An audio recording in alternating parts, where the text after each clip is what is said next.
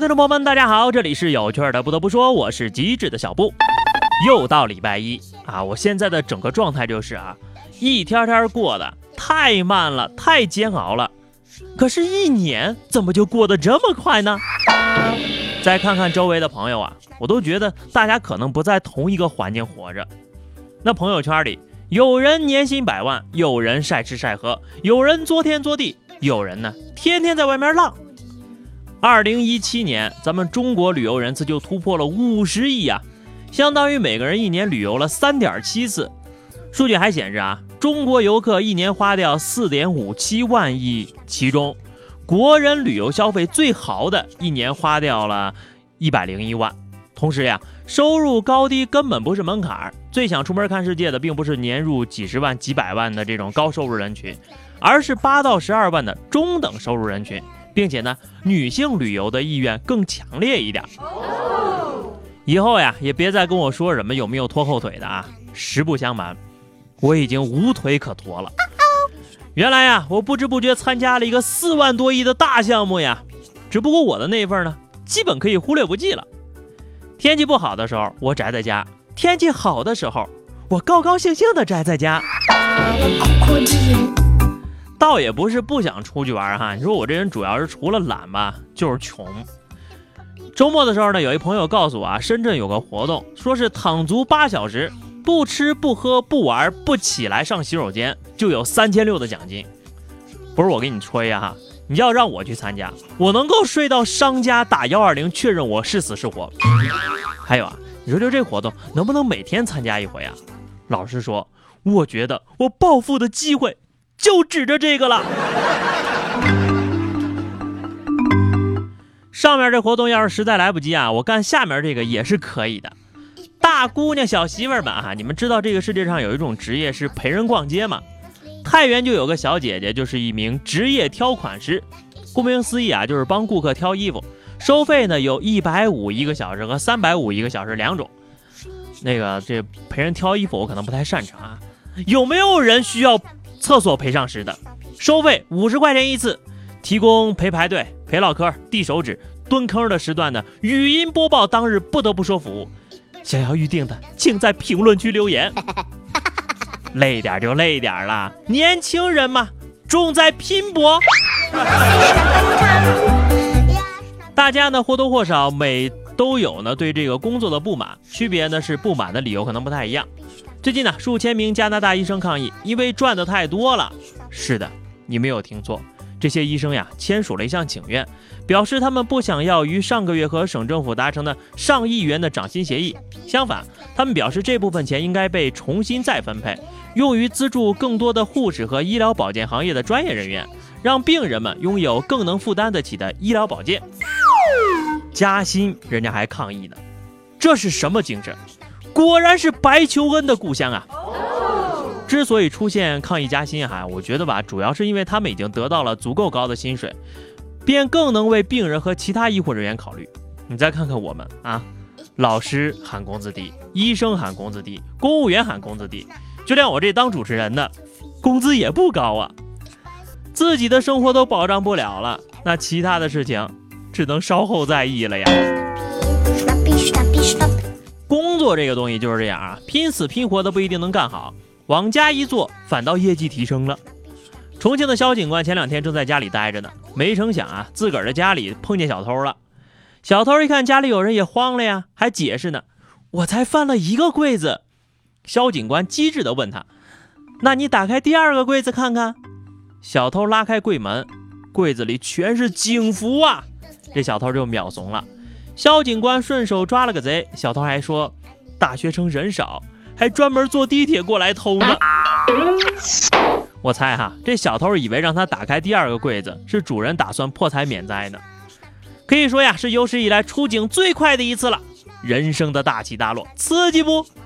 确认过衣柜遇上对的人，警察叔叔皮这一下，您是不是很开心呢？你说这小偷也是啊，怎么踩的点儿？还不如上回那跑进警察局的呢！你们这些小偷啊，真是越来越完蛋了。可以说是运气不要太好啊，需要抽根烟冷静一下。说日本一大叔呀，在自己的家里放满了这个瓦斯气体，又服下了安眠药，想要自杀，却没成想自杀失败了。醒来之后呀，发现自己居然还活着，后来就点了根烟。结果呢，因为房间内瓦斯充满哈，就引发了爆炸。后来这男的呀，就因为引发爆炸导致邻居受伤被抓走了。万万没想到，煤气泄漏，抽根烟冷静一下的段子又成真了。太紧张了，居然没死！抽根烟冷静一下吧。就这样，还是没死。真是阎王爷不要你，怎么着都不行。但是人家邻居还不想死啊。这就是所谓的命不该绝呀，还是好好活着吧。所以我经常跟大家讲呀，抽烟有害身体健康啊。下面这个被骗的大姐呀，智商就跟那自杀未遂的大叔不相伯仲。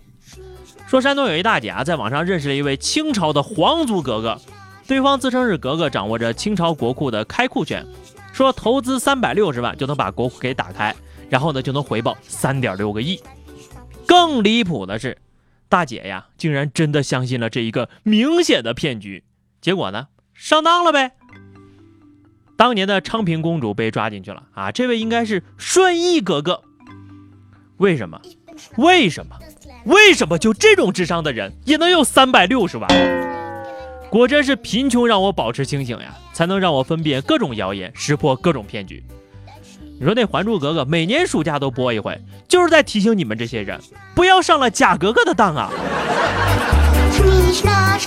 最后一条消息啊，我听完之后还是挺震惊的，也提醒大家一定要讲究卫生啊。成都的黎先生在买药的时候呢，发现了一种药的成分里标注着人指甲。他当时就认为啊，这个是印刷错误。而药店的工作人员说了，人指甲确实是一味中药，早在唐代《千金药方》中就有记载，算来已经有上千年的历史了。有人就害怕了呀，你说这要是手指甲还行，那要是脚指甲呢？专家说了，这是不会发生的。其实除了人指甲之外啊，在中医学里呢，咱们人体的宝贝还是挺多的。你比如说头发、尿液，甚至是连女性的大姨妈都是药。商机无限呐，是时候把姨妈巾卖给吸血鬼当养生茶包了。你们知道五灵芝、夜明砂、望月砂、白丁香、左盘龙、白马通、人中黄、紫河车分别都是什么吗？那么问题来了啊，手指甲这味中药是谁来提供的呢？又是怎么弄到的呢？难道是我一边剪指甲，你一边拿个小盆在我手底下接着？所以啊。打算拿手指甲卖钱的朋友们注意了啊，千万不要用它挖鼻孔、抠脚、擦屁股，好吗？好的，最后是互动时间哈。上期节目我们聊的是什么时候你意识到自己不再年轻了哈？